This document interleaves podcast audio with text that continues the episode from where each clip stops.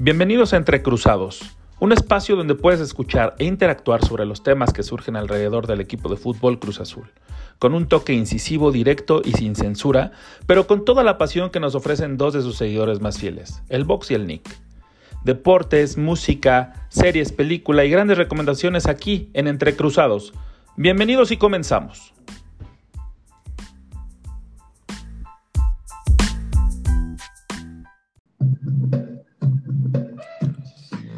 Queridos amigos, bienvenidos al capítulo 4 de este Entre Cruzados, que la verdad estamos muy felices de haberlo logrado. Lo estamos consiguiendo, estamos muy felices de, de, que así sea. Y antes de empezar nuestra travesía para el día de hoy, quiero saludar a nuestro recién llegado de vacaciones de aquellas playas lindas de Nayarit, a mi querido Vox. ¿Cómo estás, carnal? ¿Cómo te fue? Cuéntanos, ¿ya menos pedo o qué? Ya, ya, ya estamos regresando a la sobriedad. La verdad, un viaje increíble, maravilloso. Para quien no tenga oportunidad de conocer esas tierras de la Riviera Nayarita, es un viaje que deben de hacer sí o sí. Ha crecido muchísimo la zona, mucha infraestructura, mu muchas cosas que ver. Está increíble y las playas hermosas, la verdad. Bueno, ya con el bronceado, ya con ese descanso merecido, pasemos a materia si es que te parece bien. Y es sí, que claro. Cruz Azul jugó contra la selección mexicana sub-23 en un partido de preparación de estos que se dan como para no perder el ritmo. Y lo interesante de este partido, que todos ya sabemos en este momento, es, yo resalto dos cosas. La primera son los goles que hizo Elías Hernández, que para mí era como un eh, jugador que estaba muy a la baja y que esperemos que con este despertar, con estas dos anotaciones que consigue contra el equipo nacional sub-23, re se recupere, ¿no? Y esté listo como para afrontar la liguilla porque es un elemento bastante importante. Y la segunda es que comete Nacho Rivero en contra de Vega, el jugador seleccionado mexicano de las Chivas, que ha creado un asunto mediático ahí que, que, la verdad está como muy conflictuado entre dos equipos grandes que quieren mostrar el músculo y que aparte le costó lastimosamente para el jugador Chiva una eh, lesión bastante considerable que lo va a dejar fuera de la liguilla. Entonces, eh, yo resalto esos dos, no sé tú qué más veas, mi querido Vox. Sí, creo que hay varios pues, puntos importantes y a mí en lo particular me gustaría dejar el tema Rivero prácticamente hasta el último porque va a generar mucha polémica, seguramente nos vamos a, a dar un buen agarrón y entonces primero desmenuzar lo, lo, táctico, lo que dejó este partido para Cruz Azul, que pues, se toma como tal, como un partido de preparación para lo que será la liguilla. Eh, de lo rescatable de Ciboldi es que se se vuelve a poner el 4-4-2. Pues, obviamente eh, una alineación con muchos suplentes, dadas las ausencias por la fecha FIFA. Eh, sale con Corona en el arco, con Shaggy, Pablo Cata y Alderete. De ahí pues, solo Shaggy es el que no es titular. Después viene la doble contención con Rivero y Vaca. Hay Rivero ocupando el lugar de Romo, de lo que vimos en el último partido. Y por las bandas, precisamente Alexis y Elías. ¿Ok? Y arriba Cepelini con Castro. Entonces, aquí también rescato un poco que ya está empezando a usar un poco más a Cepelini. Entonces, Cepelini podría ser uno de las sorpresas en la liguilla para Cruz Azul, dado que es uruguayo y seguramente Siboldi va a tomar en cuenta eso. Si bien lo tenía un poco castigado por el tema de, de, de sus indisciplinas, eh, la fiesta COVID y todo lo que pasó con él, creo que ahora le está retomando la confianza al ser compatriota y podemos ver a un Cepelini, obviamente no titular en liguilla, pero que sí llega a entrar de cambio en, algún, en algunos partidos. Y también para beneplácito de muchos que lo pedían y lo exigían y lo demandaban y es como muy insistentes en ese tema, Borja jugó porque entró de cambio. Yo la verdad es que, bueno, creo que no hubo ni siquiera transmisión, pero espero que para algunos de ustedes sea buena noticia. Para mí sí lo es, no porque el hecho de que juegue Borja o no juegue, sino porque le está dando rotación a sus jugadores Siboldi, que es muy necesario que tengamos esas opciones eh, listas para entrar eh, en, en, punto exacto en la liguilla, porque muchas veces los equipos se te cierran y es complicado abrirlos y obviamente necesitas alternativas para poder atacarlos y esto es una gran noticia de que Cepelini, Castro, Borja hayan entrado, hayan jugado y lo más importante es que también Elías haya anotado, ¿no? Sí, yo resalto muchísimo lo de Elías, como bien dijiste, que haya hecho los dos goles, puede ser que se enchufe a la liguilla y que volvamos a ver ese patrullero del primer torneo que Cruz Azul jugó en el Azteca, ¿no? Donde fue una pieza súper importante y donde demostró con goles lo que valía para Cruz Azul. Entonces, si recuperamos a ese, Elías Hernández, wow, tenemos ya un as bajo la manga para la liguilla. En torno a Borja, ah, tengo mis dudas, no tanto por el jugador, sino por otra vez por Ciboldi, ¿no? Creo que el hecho de que no lo haya metido ni siquiera de titular en un cuadro lleno de suplentes te indica que no, es, no va a contar para él, ¿no? No va a contar para él para nada. Yo creo que ya están viendo a dónde se va a ir Borja, eh, quieren hacerlo un poco de negocio. Eh, Borja trae una opción de compra para Cruz Azul y hay un equipo de la MLS interesado en él, entonces seguramente lo van a terminar comprando. Cuando esto suceda, que no se alegre nadie porque es únicamente para revenderlo más caro. Y bueno, y la verdad es que también Cepelini y Castro tuvieron oportunidad porque no tuvo los delanteros titulares y Waldi para utilizarlos en este partido de preparación con rumbo a la liguilla, porque Santi jugó el primer tiempo con la selección mexicana y todo mundo sabemos que Cabecita también fue convocado por su selección. Entonces, eh, Cepelini me parece que es buen, buen momento para que se empiece a mostrar, que empiece a notar, a notarse ese Cepelini, ese jugador del por qué llegó a Cruz Azul, al igual que Castro y Borja, aunque como bien dices, a mí la verdad, yo tengo mis dudas, no sé si él sea capaz de cambiar un partido como lo ha demostrado incluso Elías Hernández, por ejemplo, pero sí creo que hay que darles al menos la confianza de la duda, ¿no? O sea, este, dudar de ellos un poquito para ver, eh, bueno, este, vamos a ver si sí es lo que dicen o de plano es un jugador petardo o eh, o qué va a pasar con ellos, ¿no? También es interesante y, retomo el tema,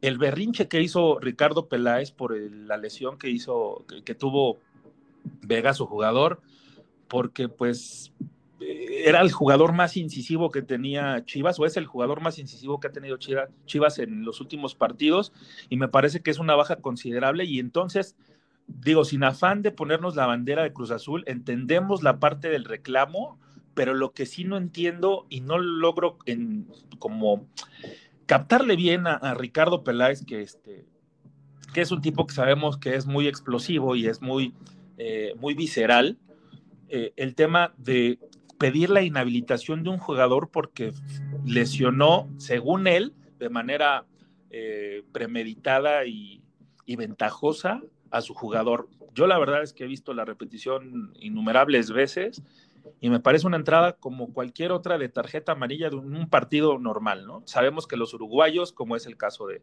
de Rivero, es siempre duro, tiene la garra charrúa y esa no la puede quitar, no la puede dejar a un lado al momento de jugar, aunque sea una, un pinche amistoso, cabrón.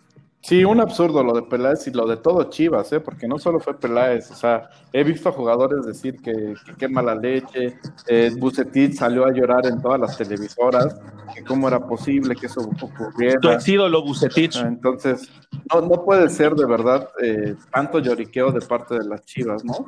O sea, pareciera realmente que por ese jugador ya no van a hacer nada. Las Chivas llevan muertas 10 años, o sea, con un jugador o sin un jugador van a seguir muertas, no va a pasar nada con en esta liguilla. Si es que llegan a entrar, ¿eh?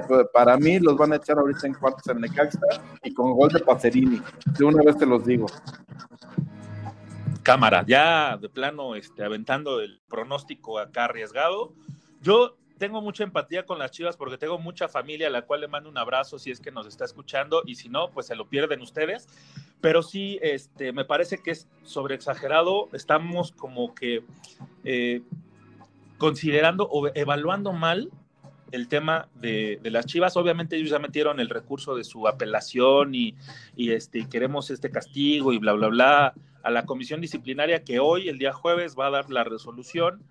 Al momento, a la, hora en que estamos haciendo este programa, no tenemos eh, notificación alguna sobre este tema, solo sabemos que Chivas eh, con sus 20 mil pesos en la mano, llegó con sus pruebas y metió la queja a la comisión disciplinaria que hoy tendrá que dar su veredicto ante este tema y también sabemos que Cruz Azul en esta ocasión por primera vez y eso también es digno de aplaudirse, no se va a dejar y eso me parece también de resaltar porque Cruz Azul siempre ha como carecido de esa de esa voz firme ante los castigos o ante ciertas condiciones que te pone la Comisión Disciplinaria y la Federación Mexicana de Fútbol, y ahorita me parece cordiales. Vamos a ver también este, la, gestión que lleva, porque lo ha, lo ha, hecho excelente, pero en esta ocasión vamos a ver cómo se comporta ante una situación de esta naturaleza, y ojalá, ojalá, y que quede en pues, cámara, cada quien con su golpe, ¿no? Y, este, y sigan jugando, porque yo prefiero tener, aunque yo sí vi mejoría con el equipo de Cruz Azul ingresando Vaca en el medio campo y sabemos que Romo es inamovible. Eh, no me parece mala idea tener todo el equipo completo para poder disponer de ellos en el momento en que Siboldi lo requiera. Así que si inhabilitan a Rivero, me, me, parece que será una gran injusticia y prefiero tener el equipo completo, insisto, a no tener un jugador por por una, o sea, ausente por una, una situación de este tipo que no tendría ni siquiera por qué proceder. Sí, sobre todo eso, o sea, a nivel fútbol no hay ni una sola razón para inhabilitar a Rivero. Es más, no hay una razón para que Chivas haya lloriqueado como que está haciendo, ¿no? Futbolísticamente es una jugada de esas que se dan 10 en un partido, o sea, no, no pasa nada. Y yo creo que Chivas todavía está más ardido porque nuestro supergoleador de la sub-20, Daniel López, un elemento que dejaron ir ellos, fue que no le dieron importancia. Y justo el día de ayer, con gol de él, Cruz Azul venció de visitante 1-0 a León en los cuartos de final de la 20. Entonces, Chivas está súper ardido. Esperemos que les pase el ardor, les mandamos tantita pomadita. Digo, no sean así, tampoco hay que llevarlo al extremo, es una jugada de, contacto en la que todos los partidos que juegan los jugadores están expuestos a una lesión y lastimosamente no celebramos el hecho de que Alexis Vega haya sido lesionado o no, sino que eh, lo que sí consideramos es que pues, es el riesgo natural de cualquier jugador, ¿no? Nos ha pasado a nosotros incluso, nos eh, ha habido jugadas muy parecidas eh, de Rivero contra Vega en otros partidos, incluso una de, Chivas contra Cabecita en el partido este, de la reciente temporada, y no se marcó gran cosa, no hubo gran problema, ¿no? El chance y este, estaba tocado ya Vega, no lo sé, pero pues bueno, ojalá y pase esto y veremos en qué concluye. Y otra de las cosas, así ya para irnos a musiquita, porque ya hace falta, para despertar en este jueves eh, previo al fin de semana, la jugadora Daniela Monroy de Cruz Azul Femenil revivió una de las jugadas míticas de aquel Joel Wiki este, que nos daba tanto temor, ¿te acuerdas? Cuando estábamos en, el estadio, mi querido Vox, y veíamos a, Wiki, que era el último hombre, era como Sixtos, que nosotros lo, apodábamos Suxtos. justo, que, te tenías que persignar cuando veías esa jugada, ¿no? Wiki el último No, se te subían a la garganta, güey, cuando veías que Wiki era el último hombre, pero bueno, su mítica jugada de la muertiña, que es meter la mano y alejar el balón de manera discreta, digámoslo así, ¿no? Así como que no, nadie me está viendo, chingue su madre, pinche balón, a la chingada. Ya lo hizo también la, jugadora de Cruz Azul Femenil, Daniela Monroy, y la verdad es que lo celebramos, lo aplaudimos y le mandamos un beso enorme a nuestra jugadora que, que lo hizo bien, ¿no? Venga, Daniela, con todo, acá. La verdad es una mamada esta jugada, pero este, queríamos mencionarlo nada más como tal. Y ahora sí, vámonos a un poquito de musiquita, mis queridos amigos. Y esto es de Deftones, que ojalá y yo sé que por ahí a muchos de ustedes les gusta. Y de aquel disco del 1997, Around the Four, esto es My Own Summer, Show It. Espero que la disfruten así como nosotros también lo estamos disfrutando. Regresamos en un momento y disfruten a Deftones.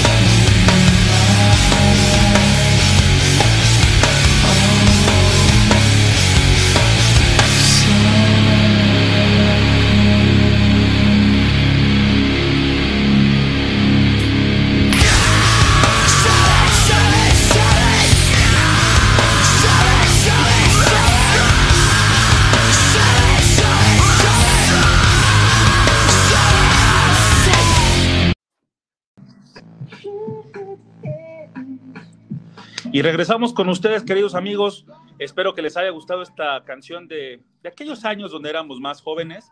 Y bueno, pasando a otros temas, el rival de Cruz Azul en la liguilla y así como el de los otros tres lugares en, que ya están clasificados, se va a conocer hasta el domingo 11 de la noche. O sea, este domingo vamos a saber contra quién nos toca, que tal parece indicar será un equipo piporro, un equipo norteño. En este caso podría ser como más factible Monterrey Así que este, pues esperemos a ver qué pasa. Sí, como ya lo habíamos platicado la, semana pasada, si Monterrey gana, pues vamos contra Monterrey. En caso de que Monterrey pierda, se abre la puerta para que enfrentemos a Tigres, en dado, caso de que Tigres gane. Estos, estos dos partidos son el domingo, el de Tigres a las 7 y el de Monterrey a las 9. En dado caso de que los dos llegaran a perder, entonces podremos ir contra Chivas, que juega el sábado a las 9, y en dado caso de que quien ganara, si Chivas, Tigres y Monterrey perdieran, entonces iríamos contra el ganador de Santos o Pachuca, que juegan el sábado a las 7. O sea, todavía podemos ir contra todos, ¿no? Sí, de, hecho, el sábado igual y podemos enfrentar es Necaxa, ni Toluca, ni Puebla. Los otros cinco son posibles rivales de Cruz Azul. Estamos hablando de cinco equipos de un total de ocho que se están jugando el pase para la liguilla. O sea, como que todavía no hay una claridad. Lo que sí es cierto es que sobre la mesa eh, las estadísticas y el cartel que tiene Monterrey lo da como favorito ante un Puebla sorprendente que lo trae un exjugador de Cruz Azul, aquel gran defensa central, el peruano Reynoso, al cual le mandamos un abrazo si es que nos escucha. Ojalá y algún día podamos entrevistarle, que sería un gran honor. Pero este. No, y no solo, esperemos que... sino que algún día le den la oportunidad de dirigir a, Cruz Azul. A mí me parece un gran técnico que con muy poco hace mucho, ¿no?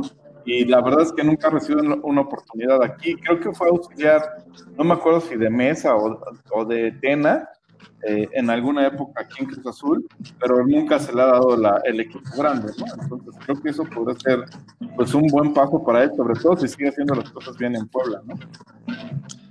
Y sí, como bien lo dices, eh, fue de, fue de Lojitos Mesa, me parece. Eh, ojalá y si tienen ustedes el dato correcto, envíenoslo a nuestras redes sociales, que es arroba entrecruza, el número 2, donde los vamos a leer con mucho gusto. Y bueno, y también otra cosa que nos da un placer eh, comentarles es la renovación de Pablo Aguilar, que tiene contrato hasta junio de 2021. Sabemos que ya está al término de su carrera, pero ha sido un pilar fundamental en la estructura de la columna vertebral de Cruz Azul, porque todos sabemos en demasía de su calidad, así que es un gusto, o qué bueno que Cruz Azul lo, lo blinde de cierta manera, porque Pablo Aguilar lo ha declarado miles de veces que se va a retirar en Paraguay. Así que es una gran noticia. O sea, aquí todavía no se da la renovación, ¿no? Hay que tener cuidado. Es, digamos, de, la, de los objetivos que hay para la directiva, poder cerrar este tema eh, antes de que termine el año, ¿no? Porque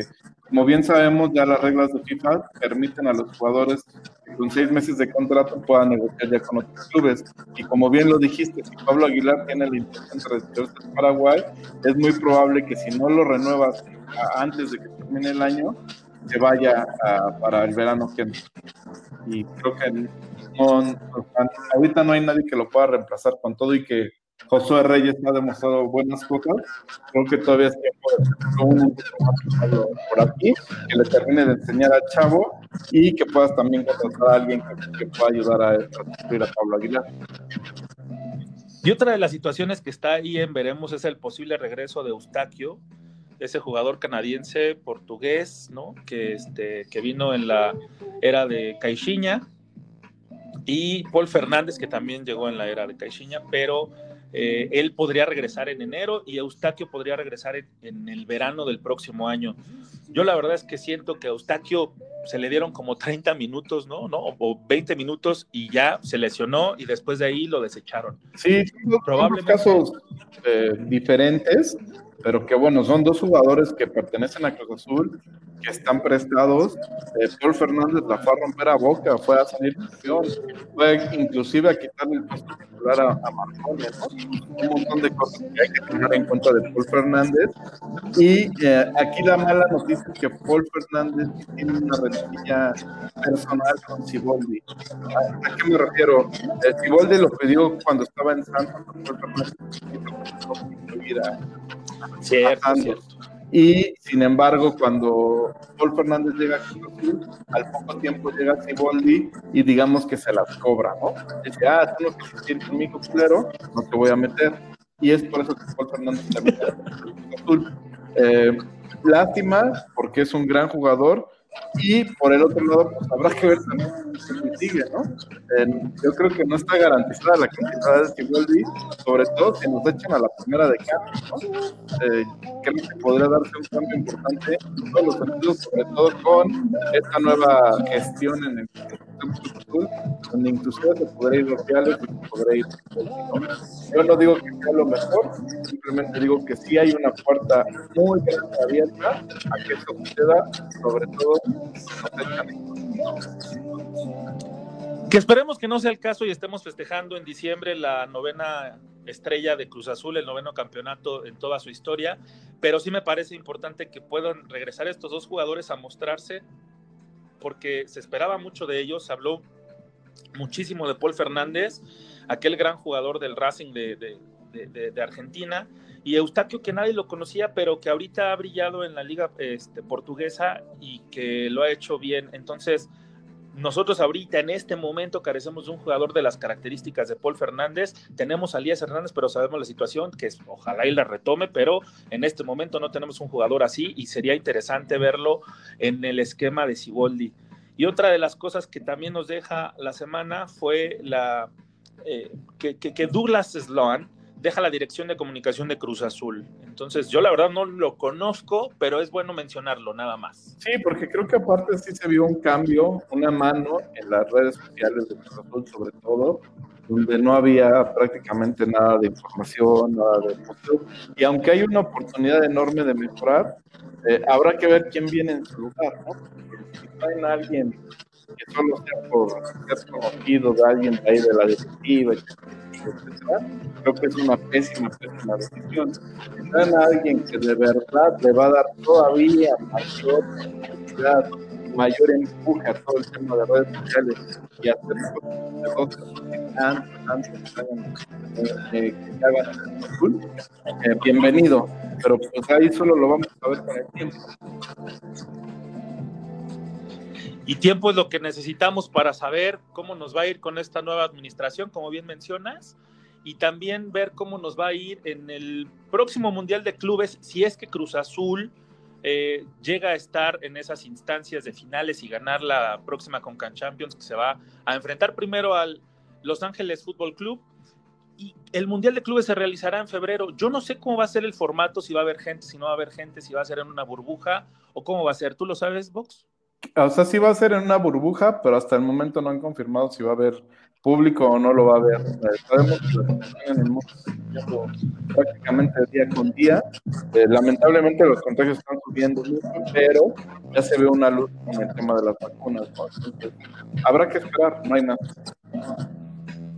Sí, ojalá y que se dé pronto esa situación porque eh, el tiempo de encierro ha sido demasiado, pero esperemos que esta eh, emisión les venga, les, les quite una hora de su tiempo y que lo pasen muy bien. Y para ello entonces nosotros mandamos a Canción, que es una de mis favoritazas de toda la vida, un grupo, una super band que se formó en aquellos lejanos 2000, ¿no? Que salieron y sorprendieron al mundo con su Merten Homes. Y me refiero a Perfect Circle. Y vamos con esta canción que se llama Judith y regresamos en un momento aquí a Entre Cruzados.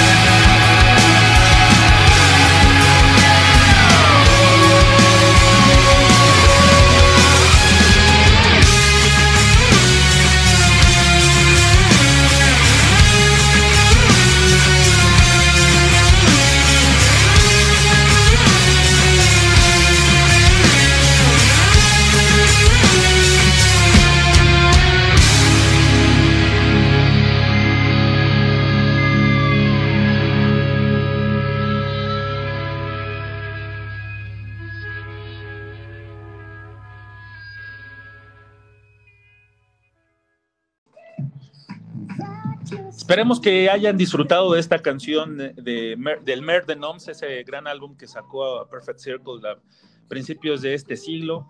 Y continuando con fútbol, pero en otras instancias más internacionales, eh, nos tocó fecha FIFA, mi querido Vox. Entonces, tenemos que hablar de la selección mexicana que derrotó a Corea y a Japón. A Corea por un marcador de 3-2 y a Japón por un 2-0, que la verdad sufrió en la primera parte México contra Japón pero se supo levantar y, anotaron los goles en el momento necesario, ¿no? Ya después ni se veía el pinche partido porque cayó una neblina impresionante, tuvieron que cambiar el balón por uno que para esas condiciones. Y lo relevante de aquí también es la participación de Orbelín, que brilló y brilló muy bien, lo hizo muy, muy bien. Y Romo también jugó, lo hizo normal, lo hizo bien a secas, pero Orbelín sí tuvo una participación bastante eh, destacada, lo cual aplaudimos y eso nos da como esa esperanza de que va a llegar eh, bien enrachado a la liguilla y a ser la pareja que necesitamos, o bueno, el trío, el tridente este que nosotros necesitamos adelante con Cabecita y con Santi Jiménez. Sí, tal cual lo mencionas, eh, lo más recatable es el nivel de, de Orbelán, eh, anda muy, muy bien. Hizo dos asistencias en el primer partido de, Corea. Después, como bien dice Romo, jugando los 90 minutos. Y también rescatable que el Piojo haya entrado, aunque sea a jugar los últimos 20 minutos contra Japón, porque creo yo que estos sí son tres jugadores que van a ser titulares sí o sí en liguilla, ¿no? Entonces, eh, espero no equivocarme, pero no creo que haya sorpresas en ese parado que habíamos mencionado del 4-4-2. Y a, como conozco a Siboldi, creo que va a repetir la línea ¿no? Lo que va a cuidar es que no se relajen los jugadores en 5 minutos. Sí, ojalá, ojalá que lleguen en buen punto y que tengamos a un Cruz Azul que compite, compita bien y que pueda sortear esta fase de cuartos de final de la liguilla para llegar a una otra final, aunque nos digan segundones, no nos importa, queremos llegar a la final y esta vez demostrar que somos el equipo grande, uno de los equipos grandes de México y ganarla. Así también nos da gran satisfacción que Cabecita haya tenido participación con su selección nacional en la derrota contra Brasil. Lastimosamente no ganaron, pero Brasil anda como en un tema de chinga tu madre, yo soy el más chingón, ¿no? Anda muy mamón Brasil. Y Yotun jugó con Perú, que también perdió en la derrota de Argentina un beso a la selección argentina porque lo está haciendo decorosamente, le está costando un poquito de trabajo, pero ahí la llevan, ahí la llevan y van en segundo lugar de la clasificación detrás de Brasil. Y lo rescatable es que nuestros jugadores están teniendo esa participación internacional, ¿o no, mi querido Box? Así es, eh, que jueguen es súper importante y pues qué más que el cabecita juegue, que es nuestra estrella hoy día, ¿no? Eh, pasando a otro tema, pues el fin de semana tuvo una gran, gran noticia para todo el país. Fue el segundo lugar de Pérez en de Turquía, ¿no? Eh, esta noticia no debería ser tan sorprendente, dado que Checo Pérez está en el cuarto lugar del por detrás de Hamilton, Bottas y Verstappen, pero por encima de grandes monstruos del automovilismo, Charles y Vettel. Eh, como varios sabemos, eh, el Checo Pérez ya su lugar ya fue anunciado para para el próximo año y el otro asiento es de Stroll, el hijo del dueño de la escudería. no hay, ya, ya, no tiene cabida por ser malo, sino simplemente por estos temas políticos que luego se dan en todos lados. Una de sus grandes posibilidades es una Red Bull y ocupar el asiento de Albón. Esto sería buenísimo para la carrera de Esperemos que sea así y que no tenga que recaer en un equipo todavía más o peor aún, parar uno, ¿no? Eh, que está viviendo. Pues gran segundo lugar del Checo Pérez en el premio de Turquía, la verdad es que lo celebramos. Me vale madre es el pinche automovilismo, pero celebramos que haya ganado un mexicano, sí, como no, chingada madre, ¿no? Y también tenemos la NFL, mi querido Vox. No sé si tuviste oportunidad el fin de semana de ver algún partido porque andabas entre la cerveza y el mar y las playas de Nayarit pero te cuento que los Steelers sí siguen invictos y están imparables, intratables, andan mamoneando súper cabrón, porque ¿quién los para? Sí, creo que solo los Chips son los que los pueden parar y eso solo se verá creo hasta la final de conferencia. Van a visitar a los Jaguares, cosa que yo creo que van a mantener el, el invicto, a menos de que Jaguares nos dé una sorpresa, lo cual dudo mucho y una triste noticia, mi querido Vox, es de que mis 49, mis 49ers, perdieron otra vez contra los Santos, pero la gran noticia es que este fin de semana no voy a tristear porque descansan.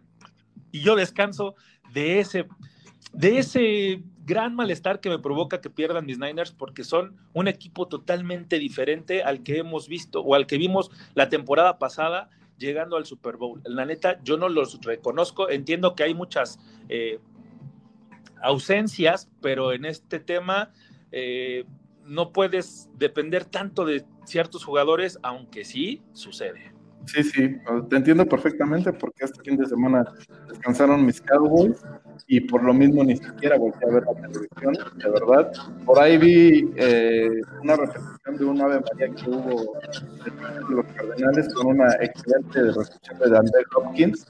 Si tienen oportunidad de buscarla en YouTube, la verdad, qué, qué gran jugada, ¿no? De esos, de último minuto, pase a la olla, a la zona de anotación, tengan entre cuatro defensivos y la alcanza a Sí, entre tres, bueno, eran tres como que estaban muy pegaditos a él y brincó, cuál largo es el cabrón, y agarró el balón. No, bueno, sí fue una anotación de esas de, que, te rompen la madre si le vas al equipo que estaba defendiendo y te levanta del sillón si eres el equipo del que anotó. Entonces, sí fue una de esas, este, ya para, para de las mejores jugadas de la temporada, sin duda, ¿no? Sí, claro, ahí va a quedar. Y ahora cuéntanos un poquito de, las ATP Finals, que seguro las estuviste viendo. Pues, ¿qué te cuento? Que ayer hubo un partidazo.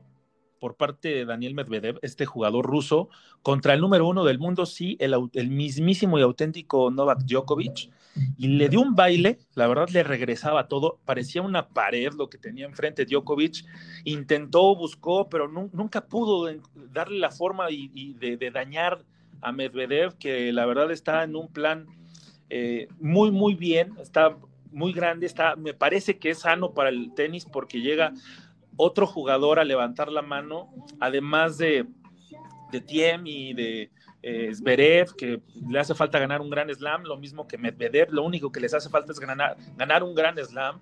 Ese torneo, yo la verdad es que siento que se están como reservando mucho, ¿no? En este sistema de competencia que no es de eliminación directa, sino que es un round robin. Pero la verdad nos está regalando para el cierre de año un gran nivel de tenis, algunos jugadores, y ojalá y se dé una sorpresa, aunque Tsitsipas también, que es el monarca actual, se ve en plan grande y ha habido resultados que nos han sorprendido, así como el de ayer con, con Djokovic, que uno pensaría que le ganaría fácil a todos, y no es así, la verdad están eh, las nuevas generaciones levantando la mano y diciendo, pues bueno, bueno, ya tampoco son tan chavos, pero sí tienen un gran nivel y lo están demostrando en, este ATP Finals. Eh, ojalá, ojalá que lleguemos a, a, la conclusión con un nuevo campeón, que no sea Tsitsipas, que no sea Nadal, que no sea Djokovic y que yo, yo apuesto mucho por los chavos porque ese es el futuro del tenis. Y bueno, hablando de eso, no sé si tuviste el tenis, en esta oportunidad. No, no, la verdad que no, aunque sí me llama la atención lo de Djokovic. No sé si estamos hablando ya del, principio del ocaso de su carrera, ¿no? La forma en que perdió con Nadal, Roland Garros y ahora esta derrota pinta que no va a ser tan fácil su regreso. Y aún así se mantiene en el número uno del mundo y es el mejor tenista actualmente. Y bueno, yo creo que es el momento de dejarte, mi querido Vox, con una rolita.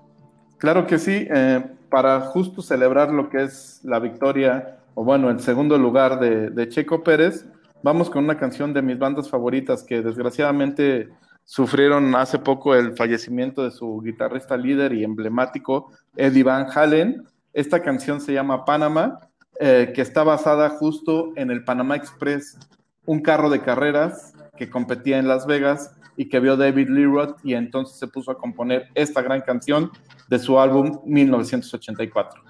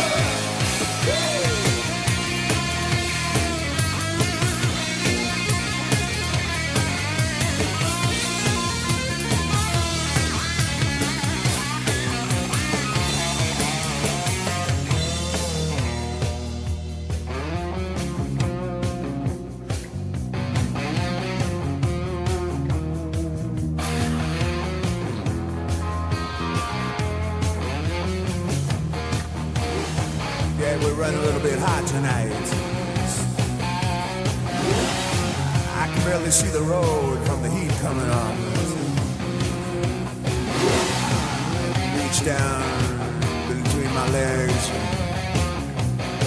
ease the seat back.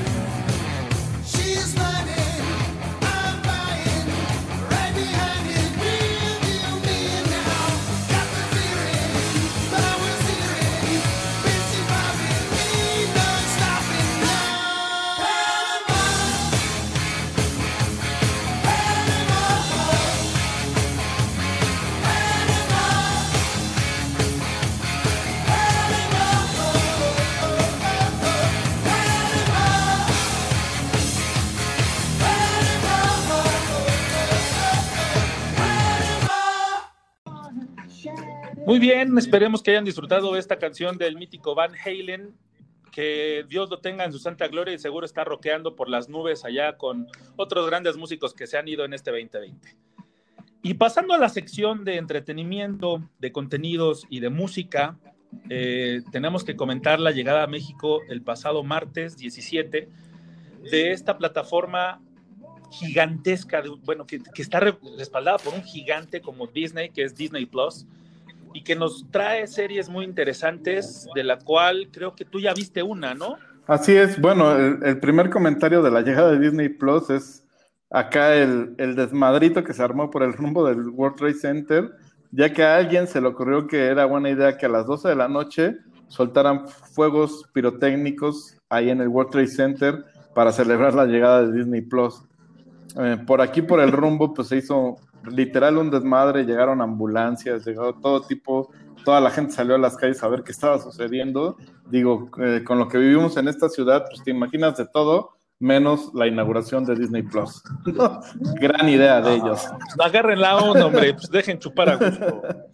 Y bueno, ya entrando en materia de lo que es la, la serie, este, pues súper recomendación, es la serie Ancla de, de Disney Plus. Yo la vi eh, en streaming cuando salió hace como un año.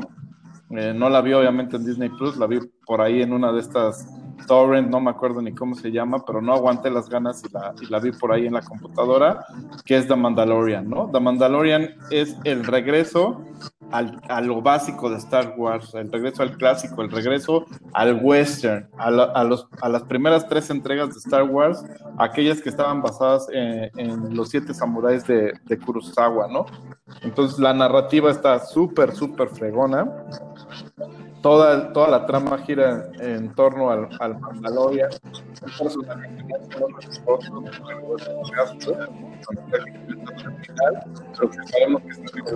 encarnado, por este Pedro Pascal, aquel que hizo la víbora en, Game of Thrones, aquel que sale en las primeras temporadas de Narcos.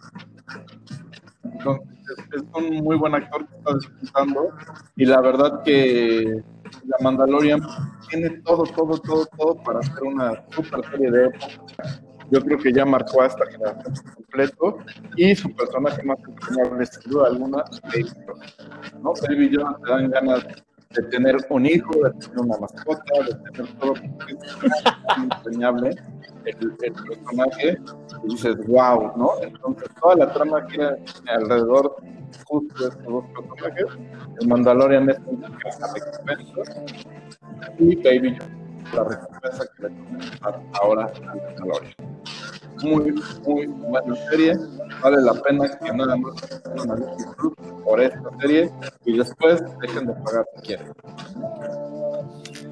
Y sí, ya están varias plataformas disponibles. Por ejemplo, yo tengo Easy y ahí ya también lo puedes este, contratar directamente. No es necesario contratarlo ajeno, sino que ya lo vas a poder tener en, en, los servicios que te ofrecen, un paquete que te ofrece Easy. La verdad, no estamos promoviendo absolutamente nada, estamos comentando lo que sucede, ¿no?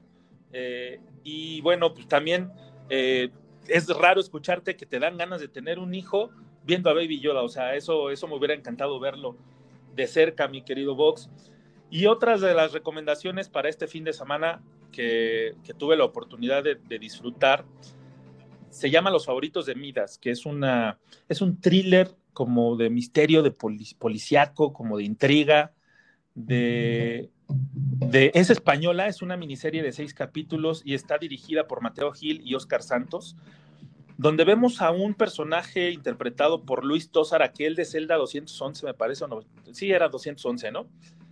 Aquel personaje de mala madre regresa a interpretar, bueno, este actor regresa a interpretar a un empresario que recién acaba de, heredar, ¿no? Una empresa y una, un importante emporio empresarial y este y al momento de que toma la presidencia y que empieza eh, a funcionar le llega una un como un chantaje ¿no? a través de una carta se comunican los favoritos de Midas que es como una asociación clandestina que eh, maneja mucho el poder el dinero y todo este tema como esas este, teorías de, las, de la conspiración de que sabemos que existen este, los Illuminati estos grupos de poder que toman las decisiones y que son y que repercuten en todo el mundo, bueno, pues haz de cuenta que los favoritos de Midas es algo parecido y le llega a este Víctor Genovesa, así se llama el personaje, una carta pidiéndole 40 millones de euros. Entonces, si no lo cumple, todos los días o cada semana va a morir una persona que no conozca, pero que todo, toda la culpa va a recaer sobre Genovés el personaje de Luis Tosar, y de ahí se derivan un montón de situaciones que te atrapan este cañón, o sea, no puedes parar de verla, siempre dices, hijo de su madre, a ver, otro capítulo, ching de su madre. Entonces, como seis capítulos nada más, te lo avientas rapidísimo y es, me sorprende mucho el nivel de, de producción que están teniendo las series españolas, ya lo hemos visto, yo la verdad no creía mucho en la casa de papel hasta que empecé a verla y la consumí, pero hiper rápido, ¿no? Y este es el caso de los favoritos de Midas, que no sé, el final ahí sí tendríamos que debatirlo, no está como muy abierto, no le quiero contar nada más, pero véala, chequenla, que vale muchísimo la pena, ¿no? Va. Y mi querido Vox, ¿qué te parece si hablamos de música? Sí, claro que sí. Eh, se vienen dos, dos, conciertos importantes en streaming. Uno el día de hoy con, con el Aragán. O sea, no creo que haya nadie que en su vida no haya escuchado una canción del Aragán. Es un clásico del, del rock urbano, ¿no? él no lo mató, este, se le hizo fácil. Eh, muñequita sintética, ¿no? Grandes, grandes canciones que marcaron, pues en mi caso, mi, mi adolescencia, ¿no? Mi, mi en la secundaria, me acuerdo perfecto cuando vivía todavía en aquel barrio bravo de Acueducto de Guadalupe, y que la verdad era pues un himno entre los chavos de, ahí, ¿no? del barrio. Pero yo creo que ahorita la gente necesita escuchar al Aragán porque eh, ya yo no, yo no creo que muchos, por ejemplo, mis sobrinos, fácil, yo creo que no han escuchado al Aragán, pero sí, como bien lo dices, marcó toda una época en el rock urbano y tuvo una repercusión importante con Él no lo mató, ¿no? Aquella canción que habla de un chico que por robar unas moneditas lo asesinan, que era más por necesidad y, todo este contexto que ya sabemos que el rock urbano siempre maneja. La verdad, y, aparte lo vamos a disfrutar al rato, mijo, ¿no? Sí, nos toca verlo juntos, así es que pues les tendremos los comentarios en la próxima entrega. Y otro que yo estoy esperando con ansiedad porque este, es una de mis bandas favoritas nacionales. Es lo que nos tendrá preparado el próximo sábado nuestro querido o mi querido, no sé si también sea tuyo, mucho muy, pero mucho muy en lo personal, Fobia es una de las bandas que más he disfrutado durante toda mi vida, ¿no? Este siempre ha estado presente y se van a presentar en este formato de streaming de conciertos digitales que, eh, que está como como, bueno, también de hecho hoy se estrena el video de, de, su, de su, primer sencillo del MTV Unplugged que, que, grabaron, cosa que es bien rara porque este MTV Unplugged es, es, único porque es el primero sin público y el que se grabó durante la pandemia y el de un grupo atípico como Fobia que es como exitoso, pero no termina de reventar y así ha sido siempre su historia, ¿no? Sí, como bien dices, este, yo también soy súper, súper fan de, de, Fobia y creo que va, a venir grandes sorpresas. No sé qué tanto de las cosas que hicieron en el, en el blog vayan a meter en este streaming. Conociéndolo, supongo que sí meterán algo, no todo, pero sí meterán dos o tres canciones, versiones eh, on plug, y lo demás lo harán a, su estilo clásico. Pero también conocemos a Foggy y sabemos que funcionan los ¿no? Entonces es algo padre que, seguro va a llenar el ojo de todos los que estemos viendo este, este streaming. Yo he escuchado a, a que prácticamente en Convoy, que es comercial, Convoy, qué buena plataforma es de audio. Entonces, eh, es otra forma de hacer radio. Ahí ya has dado algunos comentarios de lo que va a ser eh, este streaming el sábado y de lo que fue y va a ser otra vez. Maravilloso. Lo que sí que tenemos que, que disfrutar el día de hoy el, estreno del video de Pesadilla, el primer sencillo de MTV Unplugged, como les mencionaba. No recordaba el nombre, pero ahorita ya lo investigué y se llama Pesadilla, que es la última producción de Fobia en el 2012, que es Destruye Hogares. Sí, en, esta, este disco que, que, no era Fobia, pero era Fobia. Hogares, ¿no? Es la primera vez que van a tocar una canción como Fobia ya completo del famoso Destruye Hogares. Y sí, la verdad es que lo que hemos escuchado, los pedacitos que hemos, los, los pequeños trailers que nos han dejado en las redes sociales, Fobia, eh, nos da muestra de que vienen nuevas versiones y eso nos, nos, nos alegra demasiado y esperamos ya que sea eh, la llegada o que tengamos ya el disco, este, ya sean vías digitales, plataformas digitales o en físico. Yo todavía soy de esos románticos que le gusta comprar sus discos antes eran CDs, ahorita ya son como este, viniles, ¿no? De hecho, lo, Pero... van, lo van a sacar en vinil ya confirmado por Cha. O sea, mira, ya, ya es un hecho de que va a estar aquí en la colección. Y pues bueno, la verdad es que estamos muy felices de, de haber llegado a esta cuarta entrega de Entre Cruzados.